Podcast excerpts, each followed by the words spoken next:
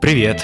Слушай, я вынес суперценный урок про распыление. Знаешь, я пару месяцев, наверное, назад э, взялся консультировать Levi's для того, чтобы ребята вышли на рынок подкастов в России. Очень классная история. Меня порекомендовал Женя Давыдов, ребятам из агентства, которые сейчас сопровождают Levi's в России. Ну и для меня это вот тогда, в декабре, было прям вау. Но это и сейчас вау. А, но тогда я не смог отказаться. У меня было ощущение, что, блин, вот оно, блин, надо делать. Если я сейчас откажусь, это будет какой-то какой жесткий тупняк. Ну, потому что кажется, что это вот такая история, которая либо ты ее хватаешь, либо нет. А, слушай, у меня есть ощущение, что я жестко с этим продолбался. Во-первых, я сделал все очень долгие сроки. То есть я прям супер вышел за дедлайн. Во-вторых, я не смог сделать так качественно, как я хотел с первого раза. Э, были правки, и это какое-то такое соответствующее отношение от агентства ко мне. И в-третьих, э, ощущение, что я не погружался вот тогда, в январе, в Буду так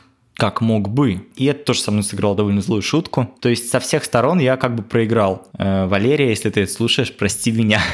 вот. В итоге мы все докрутили вроде бы до какого-то более-менее вменяемого состояния. А, но ты знаешь, я еще раз понял, насколько насколько, черт возьми, это важно грамотно расставлять приоритеты, насколько это важно уметь отказаться, даже если это то, чем ты хотел бы прям позаниматься. И сегодня со мной за одним столом Валерий, он креативный директор пиар-агентства «Родня». Мне кажется, что, знаешь, креативный директор — это человек, который в целом формулирует какой-то настрой команды, а значит, у него у самого очень четко сформулировано, чем он будет заниматься, какие у него приоритеты, и как в целом понять, вот что важно, а что нет. Мы сегодня об этом поговорим, а вам приятного прослушивания.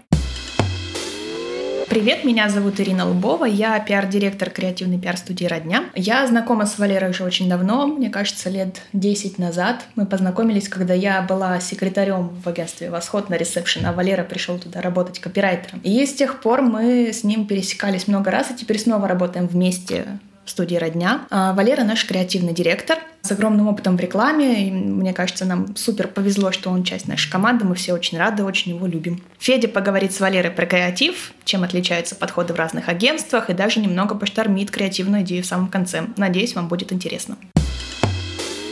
Валер, привет. Привет. Спасибо тебе, что пришел. Как твои дела? Спасибо, что позвали. Дела хорошо. Хотел сказать супер, но вроде хорошо. Просто хорошо? Просто хорошо. Валер, ну я не могу не спросить, как начался твой день сегодня. Расскажи про это подробнее. Я проснулся. Вообще сложно как бы вот из-за пандемии mm-hmm. начинать разделять, как, как проходит твой день. Да, а, понимаю. Так что сегодня я вырвался из дома, вот живу недалеко тут от вас, минут 12 на машине. День прошел нормально, то есть я проснулся, сразу душ, потом кофе, потом так, опаздываю, не опаздываю, потом смотрю, пробка появилась, значит, опаздываю. В общем, день, видимо, креативного директора начинается с небольших опозданий. Слушай, вторник, 16 марта, а, расскажи, почему ты не на работе, креативный директор, можешь себе позволить приехать сюда куда-то, что-то записать в офисе каком-то. Да, я вообще считаю, что работа креативного директора одна из лучших работ. Да. Можно ездить, ездить по подкастам, не ходить в офис. А, ну, на самом деле, а, там, как ты уже говорил, да, на удаленке мало кто ходит в офис. И много кто себе сейчас может позволить не ходить в офис. Но у креативного директора часто такая работа, что каждый день разный, поэтому, я думаю, мы поговорим скорее про срез разных дней. Давай попробуем, давай попробуем. Да, потому что сегодня один день может полностью состоять из встреч, да. Другой будет состоять из съемок, каких-то записей, презентаций клиенту. Угу. Третий день ты будешь э, просто ходить по офису, пить кофе и думать над идеями или над процессами, или читать книгу, потому что наконец появилось свободное время. Но все-таки креативная работа — это ты наполняешь себя чем угодно, а Конечно. потом как бы выплескиваешь это на кого-нибудь в офисе. Насколько далеко ты понимаешь, как будут спланированы твои дни? Есть ли у тебя какой-то план на неделю, не знаю, на месяц? Мы общались с Димой Быковым, он говорит вообще на год вперед понимаешь, что будет делать. Ну, на год вперед, наверное, точно нет, но как бы моя жизнь, она подвластна рабочему календарю, и по сути ей в большинстве случаев управляют другие люди, когда, ага. когда забивают мне встречи. Но из-за того, что мы э, работаем в как бы в креативной пиар-студии у нас есть разные проекты, то есть где-то мы можем проект вести полгода, и тогда да. примерно ты понимаешь, что там через полгода будет, как минимум сдача проекта. Часто проекты длятся... Или не сдача, прости. или не сдача, еще полгода, потом еще да, полгода. Да. Вот у нас сейчас один такой проект есть, как раз год мы его делали. Угу. Это без, без учета продаж. А часто это на две недели я точно знаю, что я буду делать. Да. На неделю я буквально знаю по часам, что буду угу. делать. Ну, наверное, как-то так. В календаре все стоит, я знаю, где встречи, где люди, где я должен сам себе поставить время, чтобы его никто не украл, угу, угу. потому что... Ты выделяешь такое количество времени? Ну, как минимум, там, полтора часа в день, лучше 2-3. Во-первых, чтобы самому что-то поработать, что-то узнать. А, во-вторых, чтобы а, выдохнуть. Угу. Вот у меня вчера был день, состоящий из семи встреч подряд. Вау. У меня украли обед. Вот, и я в конце дня такой, типа, все, я ничего делать не буду больше после семи. Расскажи, насколько много у тебя какого-то времени, которое ты проводишь сам с собой в плане ты над чем ты думаешь, ты что-то серчишь, ты что-то вот читаешь. И как ты, главное, структурируешь этот процесс. То есть это что-то бесструктурное структурное ты просто накидываешь, или у тебя есть какие-то, я не знаю, брейншторм-сессии, но интересно именно про то, как ты проводишь их сам с собой именно. Ну, для меня вот какое-то свободное время, которое я трачу, это некий бесконечный поток потребления информации. То есть иногда там я просто листаю Инстаграм, ТикТок, Фейсбук, чтобы просто быть в курсе того, что происходит. Uh-huh. Ну, опять же, потому что мы работаем в пиаре, и да. иногда знать, что кто-то там где-то обосрался, и лучше про это не говорить в рекламных кампаниях, потому что мы попадем ровно в тот поток, да, да. который сейчас обсуждают в медиа. Ну и плюс какие-то новости, какие-то события, какие-то технологии, которые всегда можно где-то использовать и быть условно там на острие а, со своими идеями. Ну и плюс, конечно же, есть а, там некий пул СМИ, сайтов, а, каналы на YouTube, mm-hmm. которые более, наверное, ну, насыщенные контентом, то есть не такой мгновенный контент, который ты пролистал, смотришь там, как кино делается, как клипы снимаются. И это тоже всегда пригождается в работе. Ну, и часто ты вообще не знаешь, что может пригодиться, а потом оно да. пригождается. То есть у нас бывали случаи, что там какая-то идея докручивалась только потому, что ты вчера прочитал какую-то новость mm-hmm. про собачек, которые кого-то спасли, и ты такой, блин, надо использовать собачек, которые кого-то спасали. Да, да. Валер, мы сейчас с тобой проговорили про условный формат работы. Давай чуть подробнее про содержание попробуем поговорить. Э, расскажи, в чем вообще состоит задача креативного директора, наверное, по отношению к команде в первую очередь. А, если очень коротко, то работа креативного директора – это помогать людям лучше придумывать. То есть у тебя есть а, там команда, то есть моя команда сейчас состоит из креаторов а, слэш-копирайтеров. Сколько человек? Сейчас вот с понедельника со следующего будет три человека. Класс. Вот. И, по сути, я даю им задачу вместе с аккаунтами или аккаунтскими группами. Угу. И потом помогаю им найти лучшую идею, понять, какие из их мыслей как-то можно раскрутить, или просто сказать, типа, все супер, вообще молодец, угу. можем не тратить дальше время. Вот, то есть э, это такая основная часть. То есть в какой-то степени ты такой модератор ну, условно, да. То есть э, креативный директор – это человек, у которого есть там куча опыта, куча проектов, которые он сделал. А он должен понимать, что он, возможно, не всегда прав, но должен искать какие-то как бы мысли внутри идей, да. которые можно докрутить, ну, то есть сделать их более чистыми с точки зрения формы, чтобы было понятно, что мы в идее делаем, чтобы было понятно там механика и было понятно, почему эта идея зацепит людей. То есть иногда там креатив может принести идею, в которой сомневается, а ты либо, ну, как бы, ну, ладно, не убиваешь идеи, я не то чтобы стараюсь убивать идеи, э, а скорее находишь э, лучшее в идеях и наоборот mm-hmm. можешь из просто какой-то мысли что-то достать, вы вместе это в команде додумаете, переспите с этой идеей, докрутите, и все. И это вот такая часть работы ежедневная, что mm-hmm. вы созваниваетесь, ты слушаешь идеи. То есть креативный директор, наверное, в, сам придумывает реже, он скорее придумывает именно в процессе. Хотя mm-hmm. есть агентства, где креативные директора все сами придумывают. Я знаю, что во многих агентствах есть э, очень разные практики брейншторм-сессий. Давай про это поговорим чуть подробнее. Как у тебя, во-первых, сейчас проходят брейншторм-сессии, если они проходят? Если возвращаться к брейншторм-сессиям, mm-hmm. сам брейншторм, насколько я помню, придумали очень давно в агентстве BBDO. Кто-то из основателей, по-моему, или что-то типа того. И не все любят брейнштормы, и есть разные креативщики, которым а, кому-то проще там в курилке все придумать с коллегами, uh-huh. а кому-то проще посидеть, поизучать, а, насытиться информацией, и потом уже какой-то плюс-минус готовый продукт принести. Поэтому часто мы подстраиваемся именно под э, ну, людей и то, как им комфортно. Потому что иногда как бы брейншторм превращается просто в часовой тупеж, потому что люди там не подготовились, не изучили, mm-hmm. и не у всех есть способность бесконечно вытаскивать из себя слова, которые могут кого-то другого навести на мысли. Я за хаос в целом. Mm-hmm. То есть есть куча методик, которыми мы пользуемся, иногда по брейншторму как раз мы сталкиваемся с ситуацией тупеж, Да. Мы, мы там используем разные простые методики для разгона мыслей. Используем там сайты, э, не сайты. То есть вот есть один из популярных э, проектов deckofbrilliance.com, в котором просто собраны паттерны мышления и паттерны того, как придумываются идеи. И мы их иногда используем, не всегда это как бы становится продуктом, но часто самое важное перед любым брейнштормом, из-за которого потом он может быть и не нужен, это то, что ты изучаешь проблему, да. изучаешь клиента, собираешь поток мыслей, облако ассоциаций, и его потом уже раскручиваешь с кем-то. То есть, когда вы приходите с готовым материалом, вам не нужна методология, потому что вы просто накидываете мысли, идеи, типа, давайте подумаем про это. Плохо думается, давайте про это подумаем. Ну и такой классический пинг-понг, когда вы просто отбиваете мысли друг друга, и если из них что-то находится прикольное, вы это давайте так это оставим, это распишем, зафиксируем и вернемся уже на проработки этой идеи. Слушай, я знаю, что брейншторм очень часто убивается об страх людей чем-то поделиться. Расскажи, как вы справляетесь с этим, если справляетесь? А, ну, иногда приходится включать злого креативного директора. я не очень это люблю, но когда я так делаю, почему-то все об этом неделю говорят. Что, это? что ты имеешь в виду? А, ну, на брейнштормах часто бывает а, проблема, ну, даже на подготовленных брейнштормах. То есть, условно, да. у меня команда, из-за того, что мы там не креативное агентство в чистом виде, а... Вы все-таки про пиар Да, больше, мы про да. пиар, поэтому мы соединяем и аккаунтские команды, то есть пиар-специалистов с креативом. Mm. И вот а, когда у нас а, креатив придумал какие-то заходы, идеи, мысли, и мы должны их на брейншторме там, раскручивать, кто-то может прийти не в том настроении и начать убивать все подряд, просто ну, как бы беспричинно там находить какие-то консерны по брифу, мы mm-hmm. не в бриф, мы не в продукт, мы не туда, это было. И эти люди иногда не дают просто идеи даже развиться. А самый кайф, когда ты из какой-то маленькой истории делаешь большую и придумаешь конкретную форму э, того, ну, что вы будете в итоге делать. Вот, поэтому ты включаешь злого креативного директора и говоришь, так, хватит, вы критикуете все, что мы говорим, а, давайте либо конструктивно, либо вы пытаетесь достать из этих мыслей хоть что-то. У нас там, условно, первый брейншторм, мы собрались да. тут не демотивировать друг друга, а как-то помочь найти более классные пути решения проблем клиента. Что делать, если ты убиваешь идею? И убиваешь ли ты ее сам? Ну, то есть, бывает ли у тебя такое, что ты сам приходишь в том настроении и начинаешь все мочить? А, ну, иногда бывает. Иногда не встал а, не с той ноги, да. или что-то еще случилось. Кофе э, выпил. Или выпил слишком много кофе до встречи. Да, наоборот.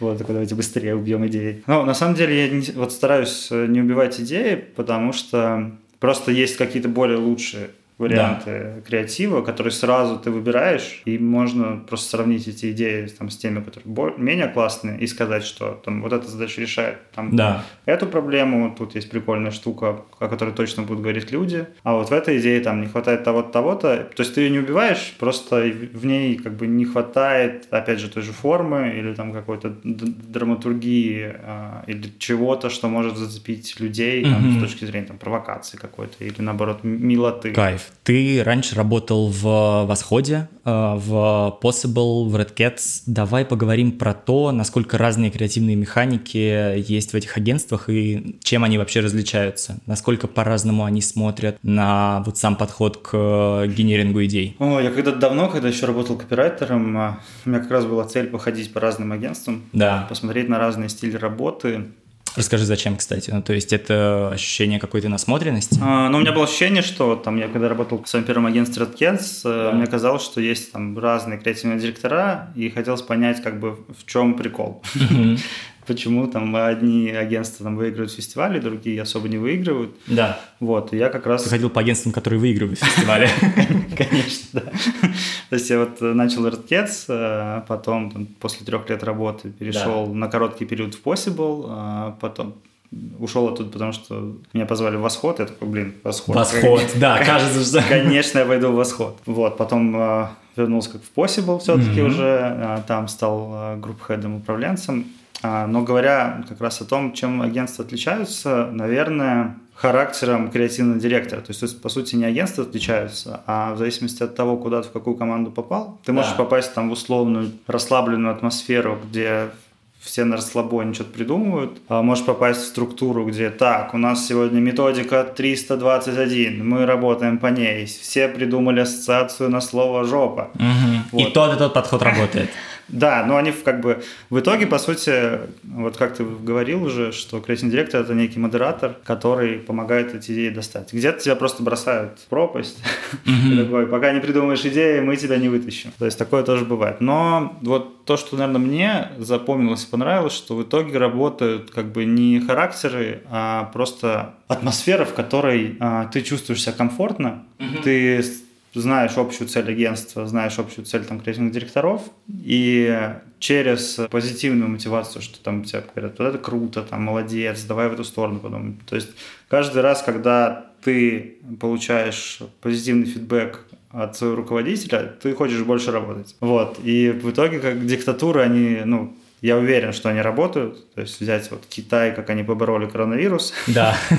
В каких-то случаях это вполне себе работающая модель. Но она просто не на всех людей работает, и поэтому мы даже в агентстве стараемся брать э, людей, которые ловкие, смелые и умелые. И они молодцы уже, а мы им просто поможем стать более молодцовее. Ты перешел из креативных агентств в пиар-агентство. Давай поговорим про этот переход чуть подробнее. Насколько отличается креативное агентство и вообще подход э, к, может быть, к структуре агентства, к команде, э, может, частично затронули эту тему, к подходу в пиар-агентстве. Так, наверное, стоит начать с мотивации перехода. Да, да давай, да. давай про есть, это поговорим. Э, есть такой, наверное, рекламный мем, Угу. Когда вот агентства собирают кейсы, и неважно какие-то агентства, они часто там пишут zero media budget. Мы потратили угу. ноль денег на медиа. Да. И то есть на большинстве фестивалей, мне кажется, половина кейсов такие. То есть большая часть кейсов, несмотря на то, что они креативные, они все равно как-то идут в пиар. Вот. И я понял, что ну, в России не очень много агентств, которые, несмотря на то, что придумывают классные идеи, умеют классно их пиарить и рассказывать о своих работах, uh-huh. а, ну и как бы помогать клиенту осветить этот креативный проект. И ну, для меня, мне кажется, было это в первую очередь интересно, потому что когда твои идеи знают все на улице, это прикольно. Как вот а, опять возвращаясь все-таки к, именно к структуре команды, давай попробуем чуть подробнее про нее поговорить. Насколько сильно различается подход вот э, в вовлечении людей в какой-то креативный процесс в креативном агентстве и в пиар-агентстве? Никак. Никак? Когда пришел, был один человек у меня в команде, ну и, соответственно, большая часть как раз работы и креатива была в неких общих обсуждениях, то есть да. мы приносили заходы идеи, докручивали их до того, чтобы о них писали СМИ. То есть все-таки там, наверное, в процессе, может, разницы нет, но в цели... В конечном результате есть разница. Ну большая. да, то есть, да. условно, вот как я говорил, классические агентства в меньшей степени знают, что нужно э, журналистам, угу. о чем им интересно писать, и почему здесь им нужно отправить шоколадку условно, да. да, здесь не нужно. То есть это, наверное, вот самое важное различие, что надо придумать что-то, что будет интересно журналистам, потому что в целом, я думаю, ни людям, ни журналистам реклама не интересна. Конечно. Вот, то есть, э, да, там более молодому поколению прикольно смотреть блогерские интеграции, ролики, которые сами же блогеры придумывают. Где-то даже и креативят на уровне хороших агентств, но в целом на рекламу всем плевать. Да. Вот, поэтому и журналистам особенно плевать. Вот, то есть им как бы нужно написать, по сути, бесплатно угу. статью про бренд. Да. И они такие, нет, я не буду это делать. А наша задача что-то такое интересное придумать, чтобы в итоге и журналист был доволен, и его как бы редактор, редакция, и клиент, чтобы он попал там с названием своим, а не просто кто-то сделал такой-то проект, и в итоге как бы ни нам, никому, ни клиенту никаких результатов это не приносит. Ты очень много сменил агентств и позиций а, тоже. Ну, не то, что прям много. Ну как? За 11 лет работы 4 агентства. Мне кажется, это довольно большое количество, нет? Не, ну да, я понимаю, что кто-то работает работает там ну, по, да, буквально по есть. 7 годами, да, годами. Да, и... Давай поговорим про твой путь, то есть ты же начал с копирайтинга, да, нет? Да, да, я начал как э, копирайтер, тогда еще не было такого понятия, как креатор. Я переехал в Москву. Это вообще странно. Там, не знаю, это отдельный подкаст Окей. Если коротко, мои родители познакомились в Москве, я тут родился, но они были оба из Беларуси, и потом как бы я туда вернулся. Ну, да. и вот в 2008, в конце восьмого года я переехал в Москву. Кризис на дворе. Да, да. Цены растут, работы нет, ничего нет. Я пошел работать в маркетинг отдел туристической компании. Uh-huh. которая называлась «Восход». Sunrise, она да. до сих пор э, работает и известна. А, я там проработал в маркетинг-отделе. Эм, и как раз там как-то что-то реклама, сайты мы делали, баннеры. Ну, то есть это все на каком-то таком очень, условно, таком начальном уровне, если я правильно понимаю. Ну, да, да, да. То есть я как бы приехал со знаниями веб-верстки, то есть uh-huh. тогда я не знал, что есть такая должность front-end developer. И, ну, я начал работать в маркетинге, где делал баннеры, собирал их. То есть вообще это не было даже с копирайтингом связано, скорее с дизайном было связано.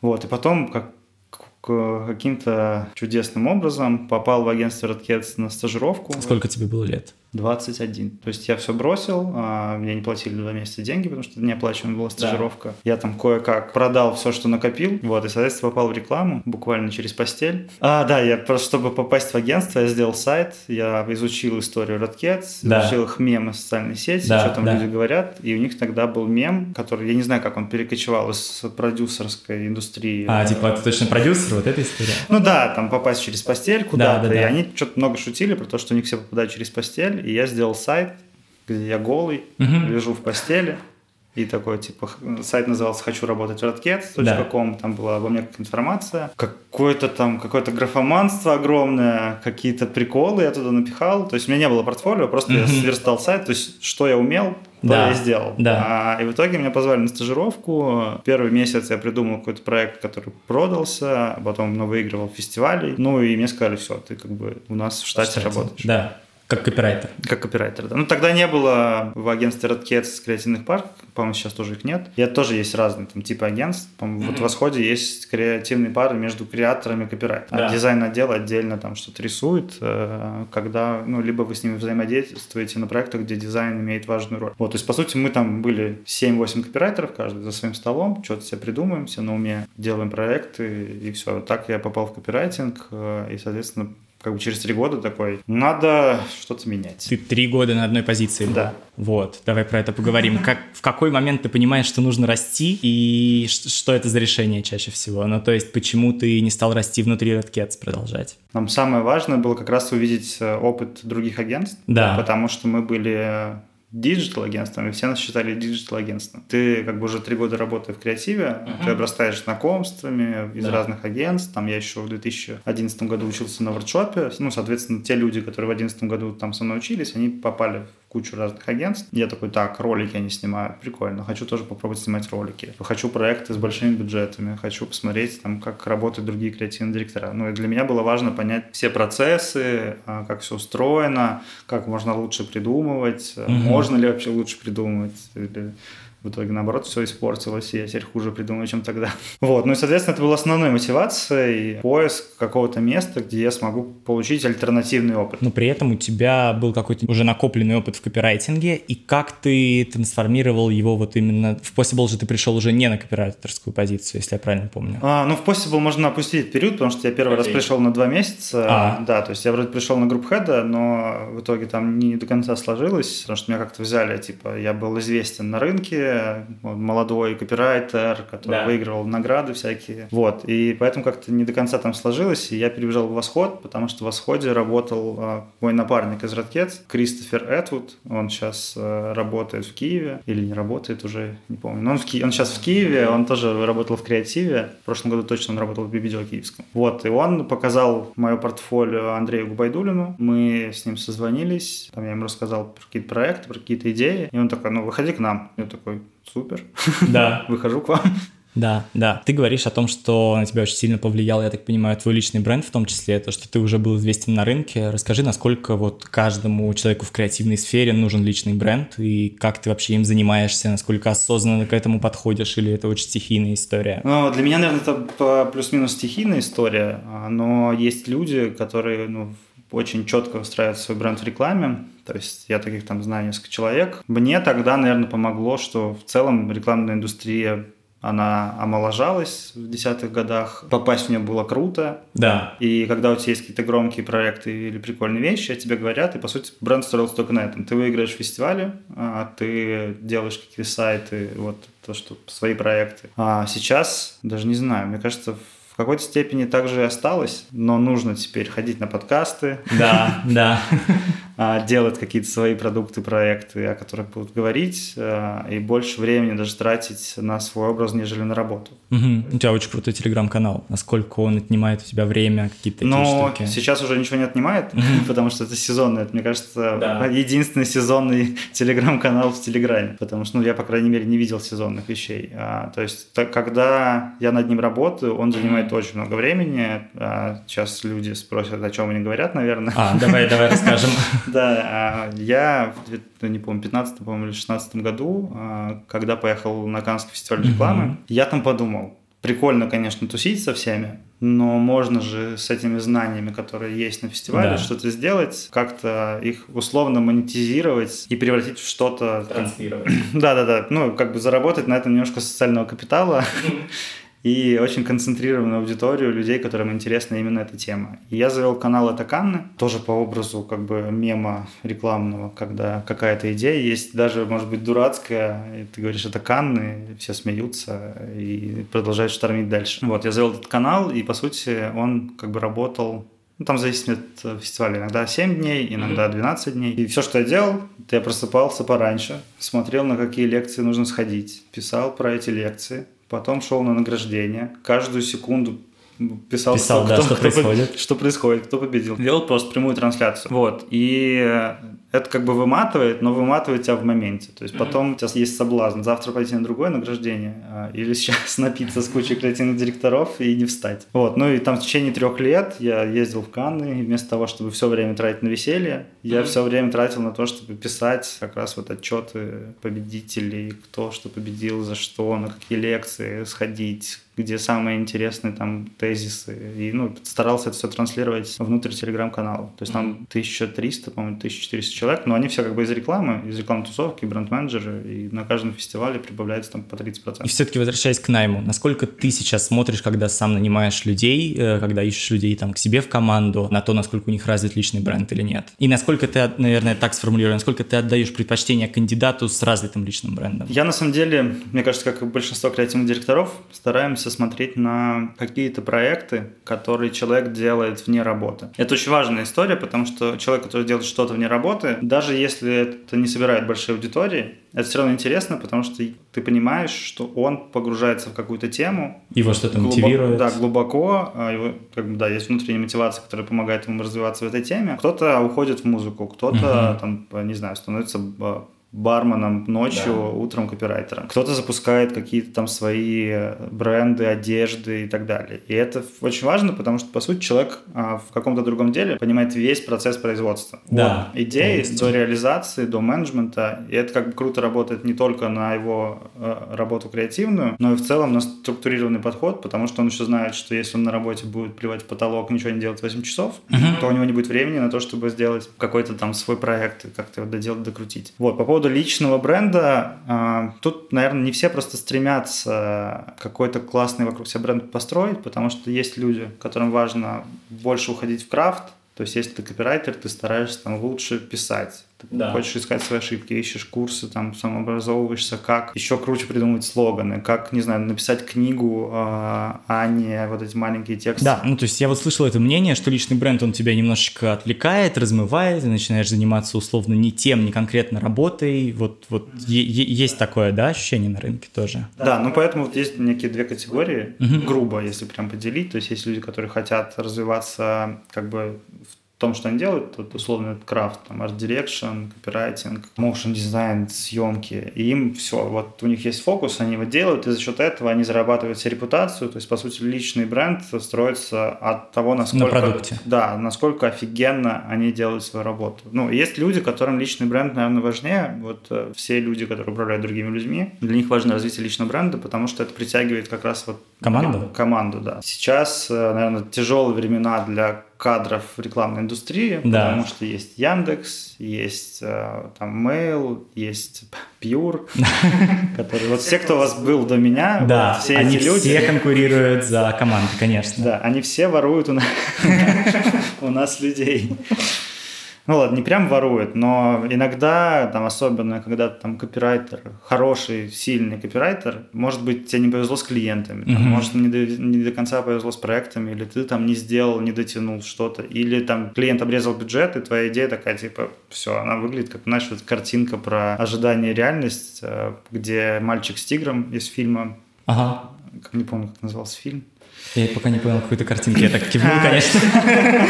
Блин, как же фильм назывался? Есть просто картинка, где высокий бюджет и маленький бюджет, и там э, на одной э, стоит мальчик с 3D-тигром огромным, Окей. а на другой мальчик э, какой-то там в старом доме и котик там что-то а. вокруг него. Да, да. То есть, Блин, если я найду мем, я прикреплю в описании даже.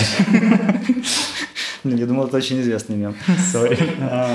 Вот, ну и, соответственно, да, ожидания там и клиента по продакшену, да. и твои ожидания, а потом в конце ты понимаешь, что из твоих ожиданий у тебя, типа, разваленный дом на продакшене, котик вместо тигра и там актеры массовки вместо голливудских актеров.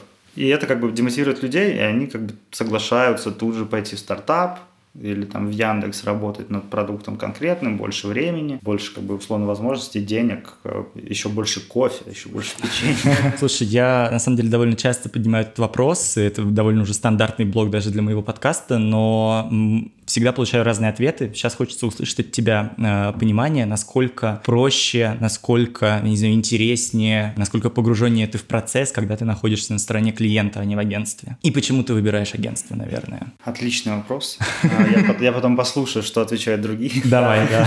Ну, конечно, наверное, плюсы есть и там, и там. Я думаю, что когда ты работаешь над одним продуктом, у тебя есть какая-то стадия, которую ты перешагиваешь, и у тебя еще больше возможностей, чем раньше. То есть ты максимально погружен в продукт, ты знаешь, знаешь, что работает, что нет. И ты можешь условно копнуть глубже каждый раз, когда ты берешься за новую задачу. То есть ты со всем накопленным опытом, со всеми mm-hmm. там накопленными исследованиями, данными, со всеми там стратегиями, с которыми ты работаешь внутри э, клиента, у тебя есть такой путь, который тебе помогает каждый раз. Тут, конечно, можно совершить классическую ошибку и в итоге убивать все идеи, потому что до этого ничего не работало. А это как раз один из больших минусов, что ты сам себе ставишь ограничения. Вот, но при этом ты можешь э, копнуть, как я говорил, глубже, э, исследовать там тему, быть постоянно погруженным в нее и придумать что-то, чего действительно не было. Когда mm-hmm. ты работаешь в креативе, у тебя есть проблема двух недель, вот тебе две недели, за две недели давай-ка копни поглубже. И если там э, ты работаешь, ну, не знаю, на клиенте один год, то не всегда можно и с клиентом отношения выстроить за этот год, и не всегда можно так глубоко копнуть, чтобы клиент при этом, типа, ребят, что-то слишком сложно. Вот, но поэтому во многих агентствах все равно выстраиваются длительные отношения с клиентами, команды привязываются к клиентам, как раз поэтому, чтобы накапливался опыт, накапливались отношения между людьми. Но почему я выбираю агентство? Потому что все-таки есть разные проекты, и можно не всегда быть э, в чем-то одном. Угу. Я думаю, что, наверное, там для меня как креативного директора где-то это важнее, потому что ты, во-первых, переключаешься, а во-вторых, как бы получаешь еще больше разного опыта, который потом можешь перебрасывать с бренда на бренд. Вот, но командам именно креативным, директорам, копирайтерам, конечно, нужно иметь такого клиента, с которым ты постоянно на связи, ты начинаешь ему нравиться, у вас отношения завязываются, потом да классные проекты появляются как раз из-за этого. Можешь вспомнить какой-то свой самый, я не знаю, смелый, что ли, самый дерзкий проект за последний там год условно? Вот то, что тебе прям супер запомнилось. Ой, дерзкий проект. Ну, какой-то смелый, что-то вот над чем тебе было прям, прям классно работалось. То, что не было загнано в рамки двух недель, если такие бывают, в принципе. Так, это хороший вопрос, потому что у нас все дерзкие проекты, они как будто бы на стадии продажи. А, да, Прям дерзкий-дерзкий. Из недерзких посложнее будет э, то есть мы вот э, недавно, это просто не детский проект, потому что это он затрагивает социальную тематику. Э, мы работаем с брендом Зева, и они последние несколько лет э, продвигают тему равенства разделения домашних обязанностей. Mm-hmm. То есть я с ним полностью согласен, что нельзя домашние обязанности навешивать на одного человека, как, Конечно. как сейчас как бы у нас вот в нашем патриархальном мире это устроено. Вот э, ты мужчина добытчик, ты женщина убираешь по дому. В итоге оба работаете, но женщина еще убирает по дому, да. Еще убирает по дому.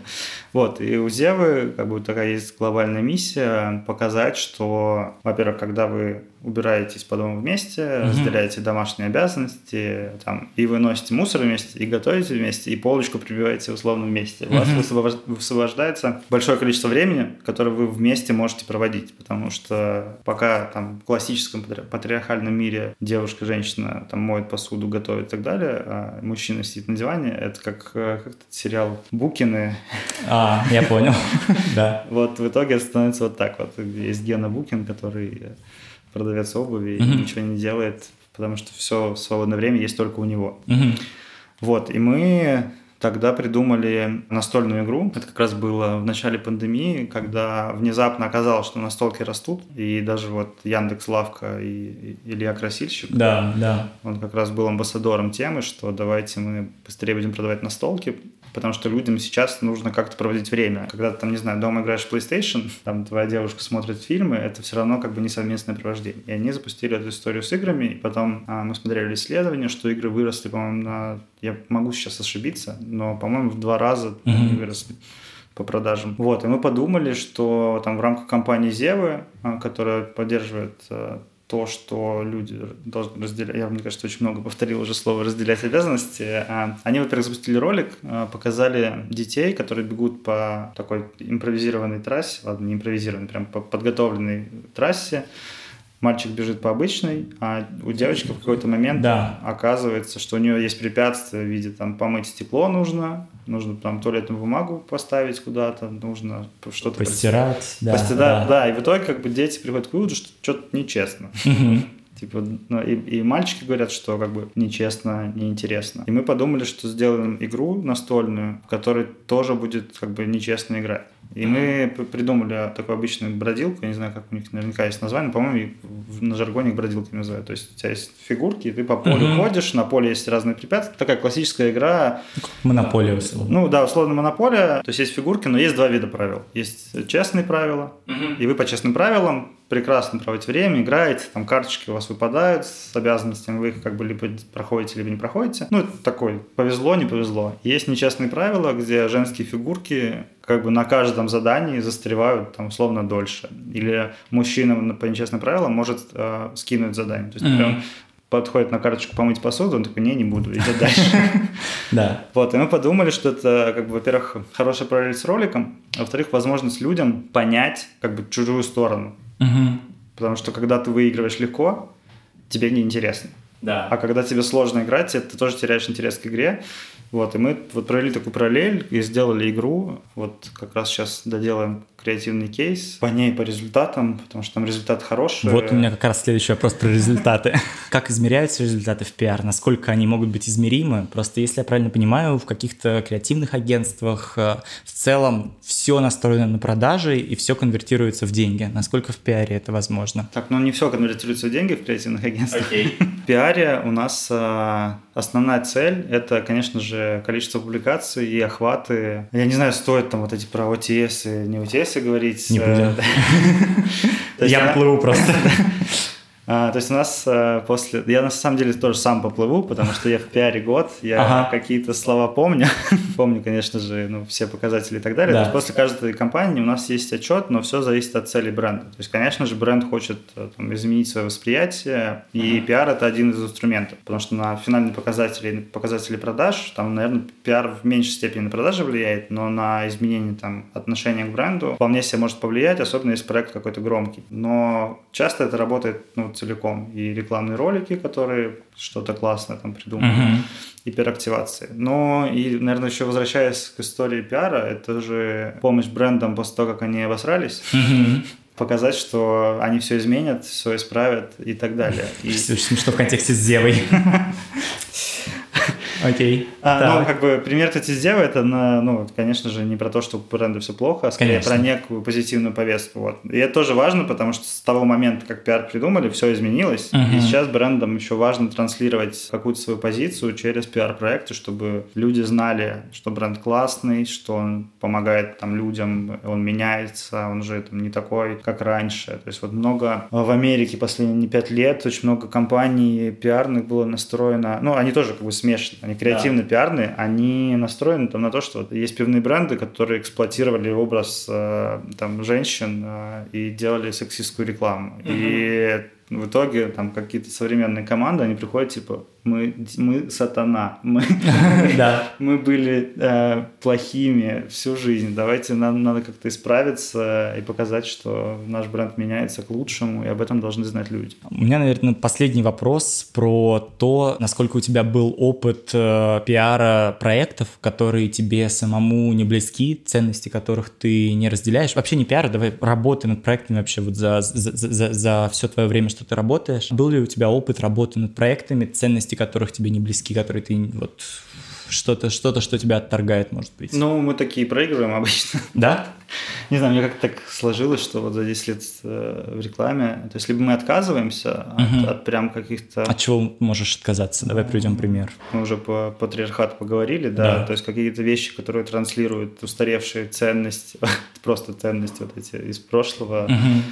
Эксплуатируют э, сексистские образы и так далее, то есть там и в Redcats, mm-hmm. и в Possible, то есть мы от таких вещей старались отказываться. Часто это видно на брифинге и, и в брифе, когда ты общаешься с клиентом и понимаешь, что вы вообще... А есть ли опыт переубеждения, когда клиент приходит и говорит, мне надо рекламу, чтобы, значит, голые женщины, у меня вот это вот все, и ты там, делать вообще что-то другое? По-моему, нет опыта прям переубеждения, потому что все-таки переубеждение – это длительный процесс, ты да. за одну встречу не сможешь переспорить человека, который убежден, что секс работает. И, возможно, возможно, это так. В России реально есть куча проблем. Uh-huh. Какие-то истории с сексом, с тем же, с провокацией, они могут работать. Там Бургер Кинг долгое время в, да, катил да. на этом. Не знаю, маркетинг визита. маркетинг, да. То есть есть э, такие бренд-менеджеры, такие люди, но вот я, возможно, важную роль здесь сыграли Red как раз мое первое mm-hmm. место работы, потому что когда я пришел, в Redcats под конец вот моего первого раза, когда я там работал, у них э, было позиционирование «служим гуманистическим идеалам человечества». И мне как-то так запомнилось, что роль рекламщика сейчас — это не просто, как говорили в интернете лет пять назад, сделать ржомбу, а все-таки транслировать какие-то позитивные ценности, которые помогают людям становиться лучше. То есть и воспитывать вкус например, тот же самый. То есть, мне кажется, огромная проблема в России там, после распада Советского Союза, это то количество плохой визуальной коммуникации, то количество уродливых архитектурных сооружений, особенно в Москве, угу. которые... Блин, забыл какого слова антоним. Ну, короче, вкус деградирует. И вот это антоним того слова, которое я забыл. То есть вкус деградирует, и в итоге остается с несколько индустрий, которые пытаются как-то этот вкус вернуть. И ты находишься вот в рекламе и понимаешь, что да, много говна, но давайте что-нибудь хорошенькое, там красивое, симпатичное сделаем. Да, мы там работали тогда в интернете, но все равно дизайн играл очень важную роль в создании продукта. То есть, может быть, не в идее, но в воплощении идеи, да. Ну, то есть, э, служить гуманистическим делом человечества э, нужно, когда ты работаешь в рекламе. Mm-hmm. И, возможно, кстати, поэтому люди уходят в продукт, потому что они сталкиваются с этими бренд-менеджерами, типа, давайте сиськи покажем везде. Валер, у меня совсем финальная предложение. Давай мы сейчас попробуем придумать какую-то одну креативную идею, как пиарить столик, как пиарить подкаст. Всегда есть в конце что-то такое. С Пьюром я регистрировался в Пьюре. Сейчас давай придумаем что-нибудь такое. Знаешь, это как... Э, Скажи, что тебе от меня нужно да. Мне кажется, это как э, когда человек э, из рекламы приезжает к своим родственникам домой. Да, да, да. Ну давай, скажи там, продай мне трубочку. Ты же копирайтер, скажи, скажи тост. Ты же пишешь, скажи тост какой-нибудь интересный. Как мне вот лучше написать, да?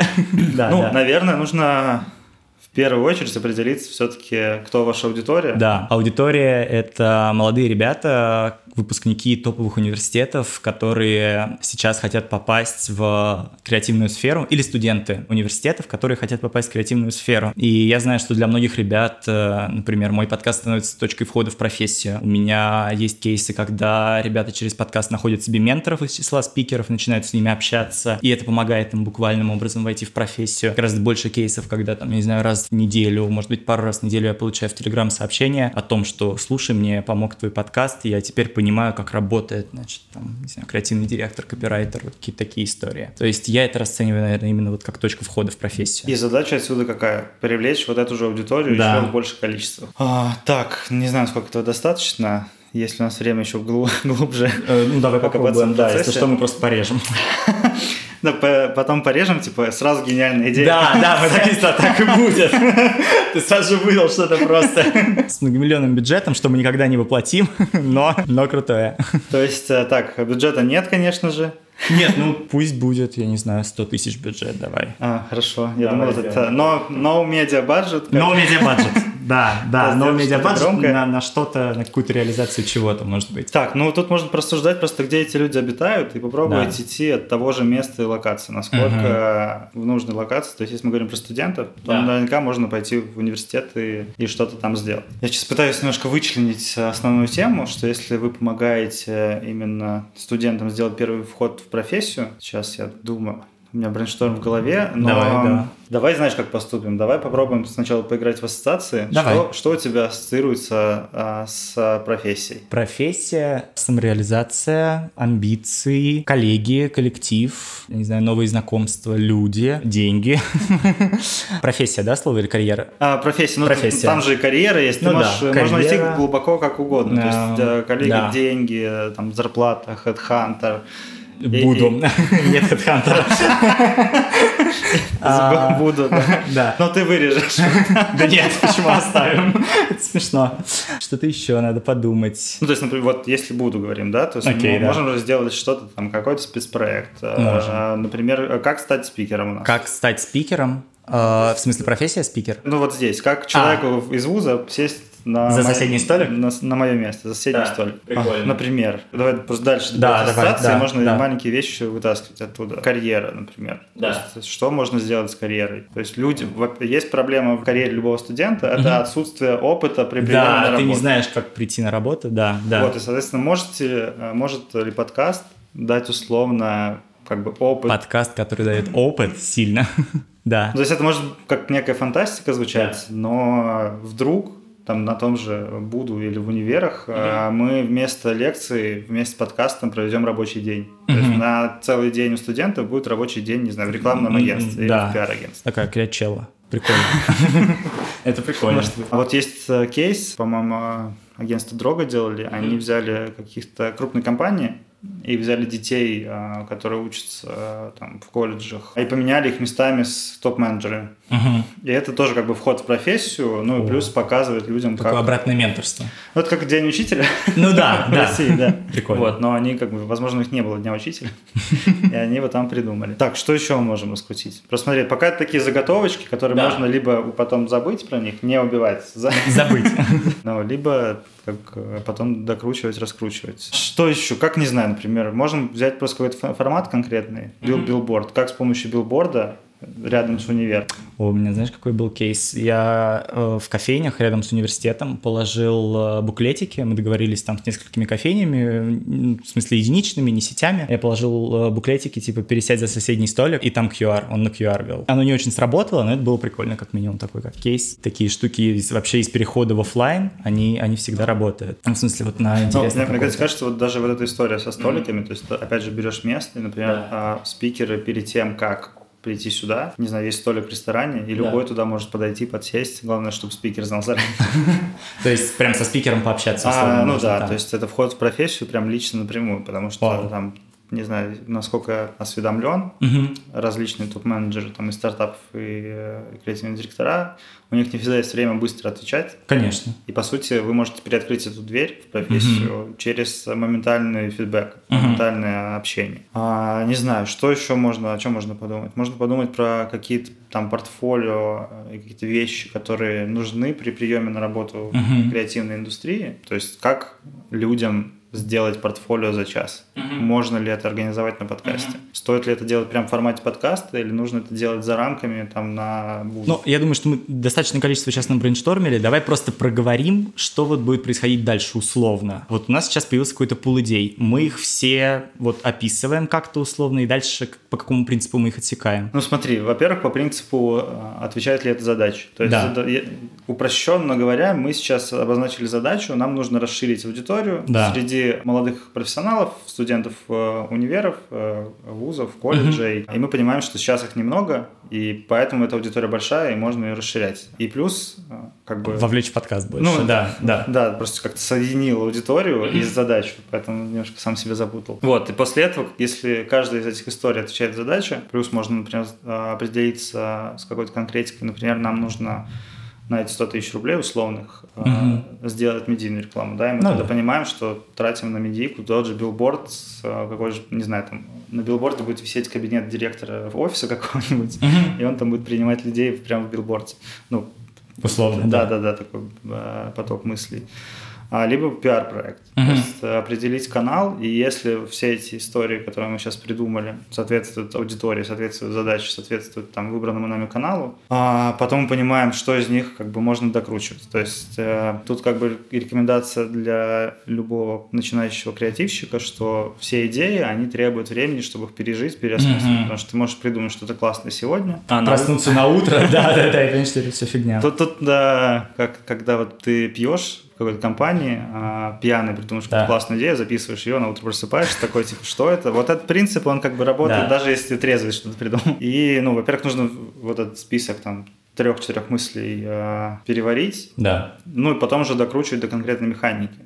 То есть mm-hmm. вот та же история, типа, давайте сделаем не лекцию, а прям рабочий день mm-hmm. в ВУЗе. И можно позвать крутых спикеров, всех спикеров прям позвать, которые да. будут каждому дать по отделу, и будет прям рабочий день вместо универа. И, mm-hmm. ну, спикеры, возможно, дадут как раз выход на всякие околорекламные СМИ. И потом ты пишешь, так, вот это нам поможет выйти в СМИ, угу. такие-то заголовки можно сделать благодаря этим, ну, только рекламные, конечно же. Или да. если мы говорим про дизайн и дизайн, Э, комьюнити, то еще mm-hmm. туда можно выйти. И прописываешь, как это будет происходить. Такой-то день мы призовем столько людей, разделим между ними профессии. У нас будет там четыре команды с разными спикерами. У них у каждой команды будет задача. Там у одной будет разработать прототип, у другой придумать креативную концепцию на ходу, а у третьей там сделать дизайн. И эти люди а, получат опыт да. как раз и поймут, что с помощью подкаста можно как бы приоткрыть дверь и получить некую информацию, которая даст тебе опыт без опыта. Да? Это, конечно, не поможет при приеме на работу.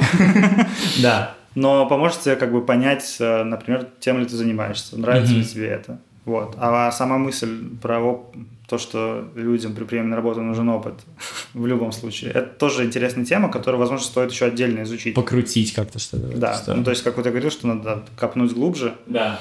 выйти с этими ассоциациями, которые мы вначале обсуждали, да. и уже оттуда что-то доставать. Валер, круто. Спасибо тебе большое, что пришел. Спасибо большое, что позвали. Класс. Тогда, друзья, вам спасибо, что сидели за соседним столиком. Пока.